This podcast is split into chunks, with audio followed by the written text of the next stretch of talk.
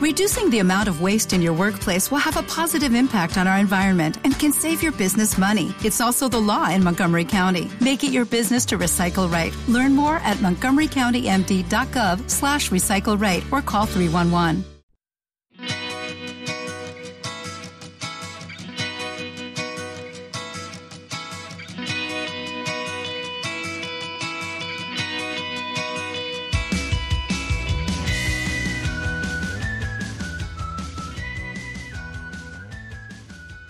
Bueno, hola a todos y bienvenidos de nuevo al podcast de Ciencia y Cosmética. Después de tanto tiempo, aquí estoy.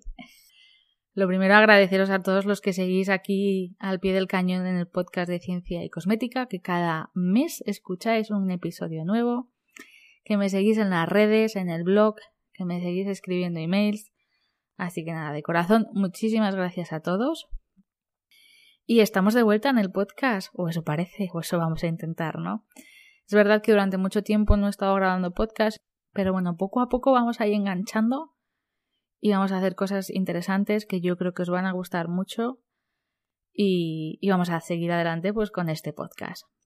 No os voy a engañar que uno de los problemas que yo le veía al podcast era estar hablando yo sola delante del micrófono, em, porque pienso que las conversaciones son muchísimo más entretenidas o más amenas o más llevaderas a la hora de crear un podcast. Pero es verdad que crear un podcast solo es un poco más sencillo a la hora de la gestión que crear un podcast en, conjunto. Así que he decidido intentar combinar ambas cosas, es decir, tener charlas aquí de tú a tú, que no creo que duren mucho más de 20 minutos y que se hagan muy amenas, y, y conversaciones interesantes con profesionales del sector que aportan contenido extra e información yo creo que muy interesante para todos vosotros. Y nada, este primer episodio consta de eso, de un poco de charleta de tú a tú. Antes de nada, si te apetece, puedes enviar tu pregunta en formato texto, o mejor si lo haces en audio, a cienciaycosmética.gmail.com. Intentaré meter ese audio en el próximo episodio. Y nada, haz preguntas interesantes. Quizás no sea capaz de responderlas y tengamos que echar mano de, bueno, de algún profesional. Pero eso no es problema. Lo más interesante es seguir haciéndose preguntas, porque ya sabéis, ¿no? Que si sin preguntas, pues la ciencia no existiría. Y haciéndose preguntas que tampoco tienen respuesta, la ciencia tampoco existiría. Así que nada, empezamos con este mini episodio. Espero que os guste. Vamos a hablar de, de rutinas cosméticas que os encanta, tenéis muchas dudas y de alguna que otra cosa más que no hemos respondido hasta el momento.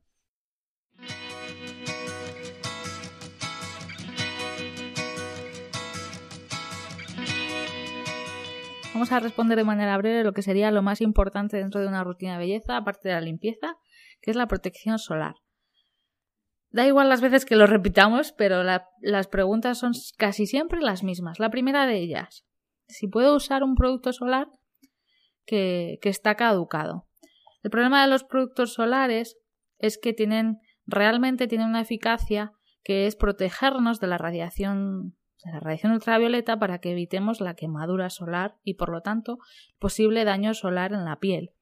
Que esto, si lo hacemos de manera reiterada durante el tiempo, pues nos puede ocasionar pues alguna lesión cutánea o en el peor de los casos aparecer un carcinoma, un cáncer de piel.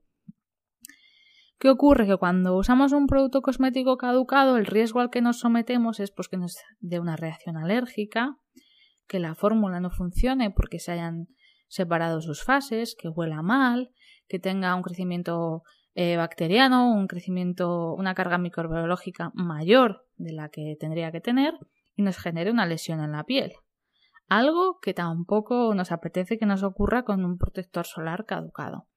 Sin embargo, el problema añadido de usar un, protector solar eh, caducado es que no es eficaz para protegernos de la radiación solar. Y ahí tenemos un problema, porque por mucho que nosotros apliquemos los famosos dos dedos o la cucharadita eh, en la zona que corresponda, no nos estamos protegiendo de manera correcta o ese protector solar caducado no protege de igual manera, no estamos asegurados de que ese producto ofrezca la protección que se reivindica. Y ese es el mayor de los problemas de usar la protección solar caducada. Es decir, que aquí el beneficio-riesgo, pues la verdad es que no salimos ganando, porque el único beneficio es ahorrarnos unos euros, mientras que el riesgo puede ser que tengamos una quemadura solar que con el tiempo nos genere una lesión cutánea y, y bueno, y tengamos un peor caso como sería el cáncer de piel. Mi alternativa a esto qué es? Bueno, pues usar un protector solar y cuando se te acabe, usar otro protector solar. Eh, las redes sociales no ayudan, yo lo entiendo, porque las redes sociales no paran de aparecer nuevos productos solares, nuevas texturas y hace que tengamos más de un producto en, en nuestro neceser. Pero lo cierto es que tampoco necesitamos tantas cosas, ¿no? Entonces, bueno, mi consejo es que ahorres en, en gastarte el dinero en tres tipos de productos solares y mejor te compres uno, le gastes y luego pases al siguiente. El otro truco que existe es apuntar o anotar la fecha para saber exactamente la caducidad del producto. Pero honestamente, si aplicamos la, cantidad que pone, no tendríamos más problema. En teoría deberíamos consumir como unos como un bote de unos 30 mililitros cada cuatro meses, más o menos. La siguiente pregunta suele ser si puede toda la familia usar el mismo producto. Esto es normal porque habrá familias que, que cuando vayan a la playa dirán, porque que van pocas veces, porque me voy a tener que comprar un producto solar para cada, cada persona de la casa. Entonces, lo mejor es que uses una crema adaptada a los más pequeños de la casa, ya que para ellos sí que es verdad que el producto cosmético destinado está testado en su tipo de población, es decir, en la población pediátrica. Los adultos podemos usar un protector solar de niños, pero los niños no deberían usar un protector solar de adultos. Aunque a priori nos parezca que tienen la misma fórmula, el mismo INCI, no significa que las fórmulas sean idénticas. Dependerá de la proporción, de la cantidad de agua, del tipo de conservante. Mm, todo ello hace que dos fórmulas idénticas den productos diferentes. Con lo cual, si queréis ahorrar a la hora de usar un protector solar en casa, usar siempre uno destinado a población pediátrica en el caso de que tengáis niños, evidentemente.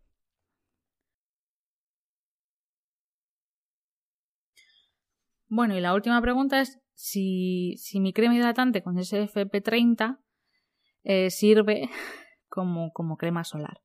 En principio sí que podría servir siempre y cuando pues usemos la cantidad adecuada, ¿no? Pues eh, los 2 miligramos por centímetro cuadrado de la crema hidratante aplicados en la zona del rostro.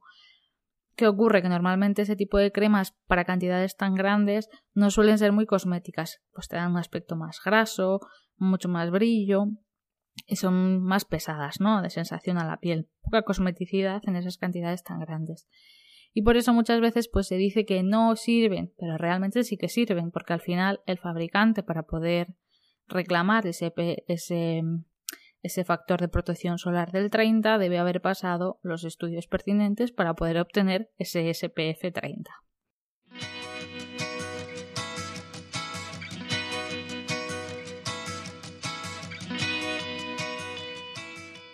Y siguiendo con la radiación ultravioleta, vamos a responder una de las preguntas que recibo en redes que nunca contesto em, y que voy a contestar hoy aquí.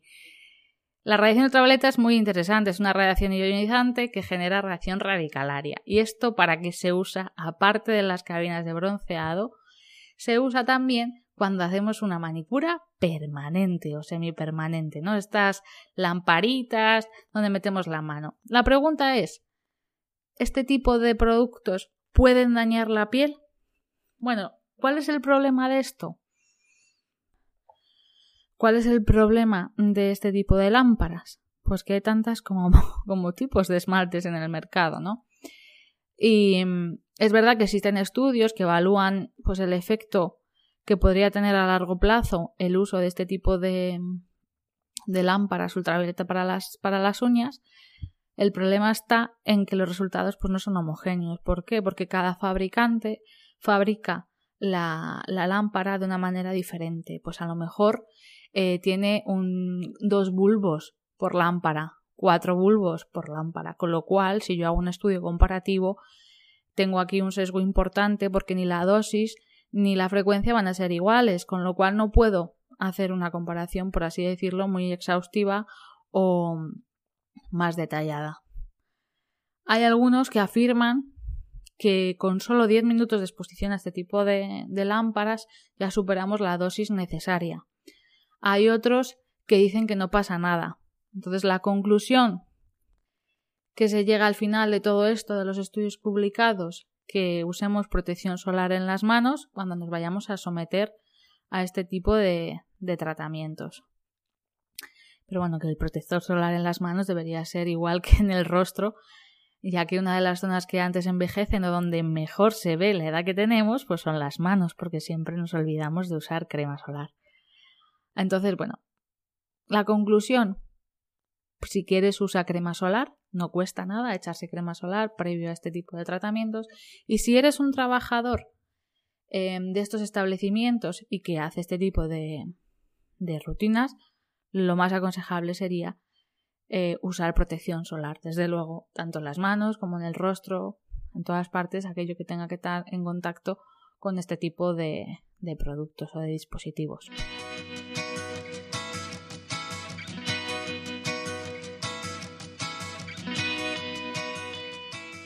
Y ya que estamos hablando de manos, vamos a seguir con los geles hidroalcohólicos y el problema que nos está dejando en el cuidado de manos.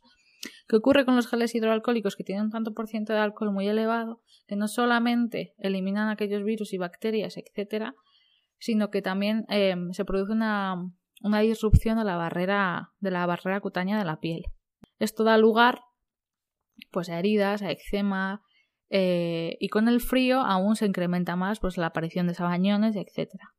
¿Qué es lo mejor que podemos hacer? Bueno, lo mejor que podemos hacer es reducir al mínimo el uso de gel hidroalcohólico, si podemos, y usar un limpiador para las manos de un pH 5.5, que también sirve para limpiar las manos. Y posteriormente aplicar una crema. Las cremas deben ser emolientes y que incluyan ingredientes pues, como son la urea, eh, la glicerina, que es humectante, que casi todas las cremas incluyen glicerina o cualquier ácido hialurónico. Y también que contengan oclusivos, pues como puede ser eh, la vaselina ¿no? o, manteca de karité. Con esto haremos la típica sinergia ¿no? para la protección de la barrera cutánea, que incluimos ingredientes humectantes, incluimos ingredientes oclusivos e incluimos ingredientes emolientes. Con ello favorecemos a una mejora de la barrera cutánea y mejoraremos el aspecto de la piel. Y en el caso en el que tengamos que usar de manera reincidente los geles hidroalcohólicos, bueno, pues en este caso lo mismo, aplicar una crema después y si sigue habiendo un problema, podemos aplicar por las noches pues la típica mascarilla eh, de manos, es decir, una buena capa de crema y los típicos guantes de algodón, que aquí por ejemplo venden en las droguerías en cualquier sitio, pero que en España yo creo que las tenéis también en cualquier farmacia. Si no mejora, si aparece una dermatitis alérgica de contacto, si tenéis unas rojeces, si tenéis herida, lo más aconsejable es que acudáis, evidentemente, al dermatólogo. Y el último tip, para gente como yo, que no tiene lavavajilla en casa, es que se pongan guantes de fregar, poner los guantes de fregar a la hora de limpiar los cacharros, porque es uno de los problemas. El gran problema de la sequedad de manos y de la irradiación de las manos es el contacto con el agua y la humedad. Con lo cual, lo mejor es que nos pongamos guantes de fregar cuando vayamos a fregar los cacharros.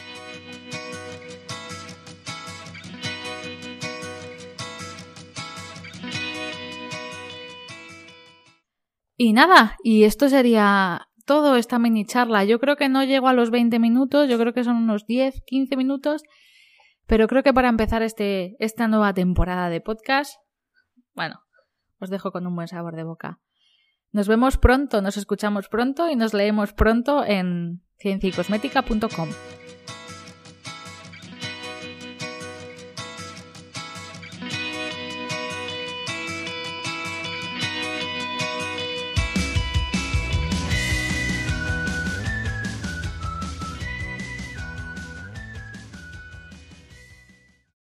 Lucky Land slots, you can get lucky just about anywhere. Dearly beloved, we are gathered here today to. Has anyone seen the bride and groom?